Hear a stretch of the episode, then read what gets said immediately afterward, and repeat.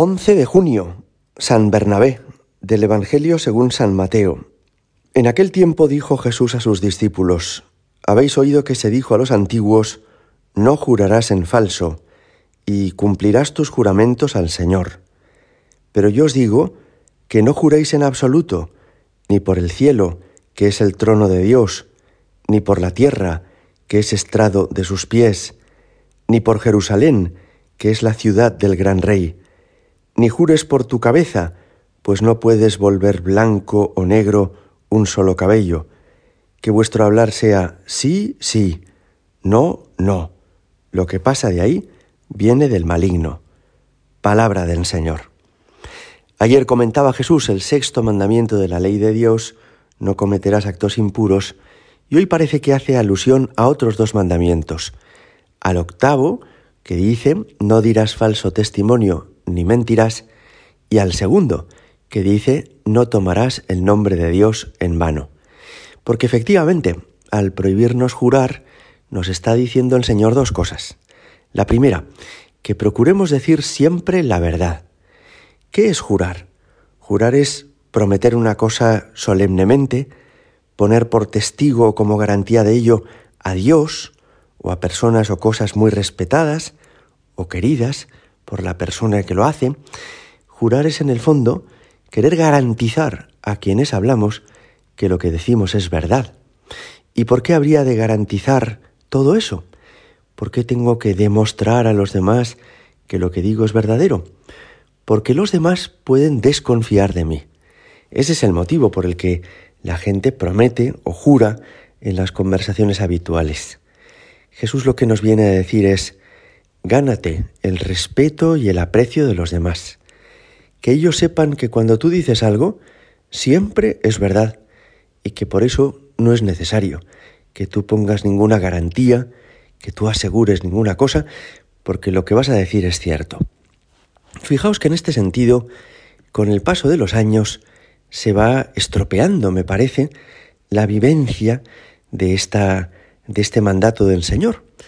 Hace un siglo, en España, era suficiente que dos personas se dieran la mano para que todos supieran que el compromiso que habían adquirido lo iban a cumplir. Bastaba con que alguien le dijeras, sí, lo haremos así, te doy mi palabra, para que eso quedara ratificado y el otro quedara completamente convencido de que ibas a hacer lo que le habías dicho. Hoy en día, por el contrario, para cualquier cosa se nos exige que firmemos muchos documentos, documentos en los que nos comprometemos a una y a mil cosas. Y si os fijáis, tenemos ya que firmar contratos para todo, para darte de alta en una línea de teléfono, por supuesto para solicitar un crédito bancario, pero también para otras cosas como mucho más de andar por casa. En el fondo es que la palabra de las personas socialmente tiene cada vez menos relevancia y eso es una lástima.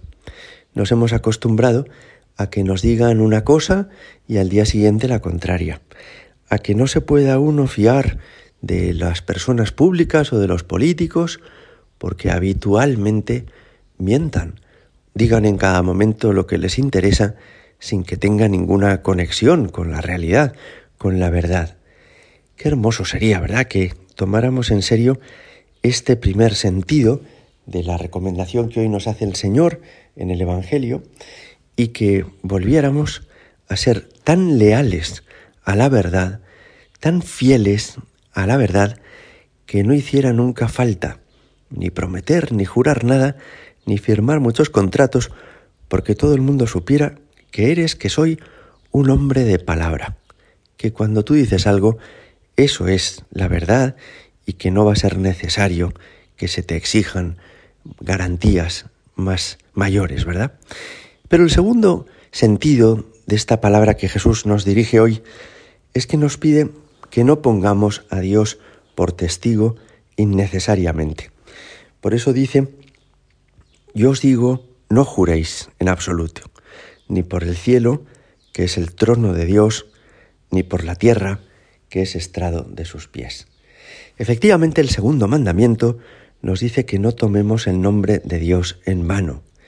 Es decir, que no estemos habitualmente teniendo a Dios en nuestra boca para ponerle como testigo de nuestras cosas de andar por casa.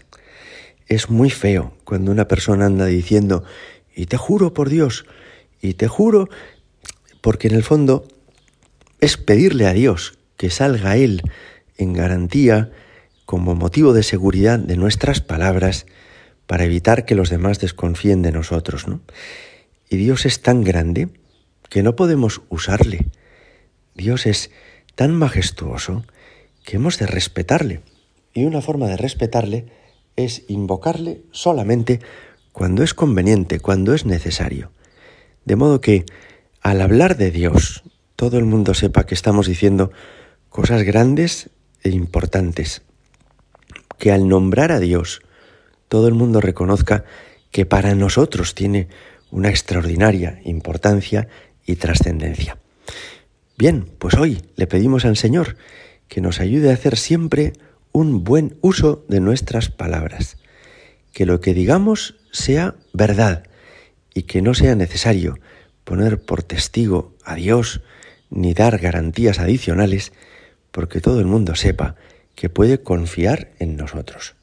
Gloria al Padre y al Hijo y al Espíritu Santo, como era en el principio, ahora y siempre, y por los siglos de los siglos. Amén.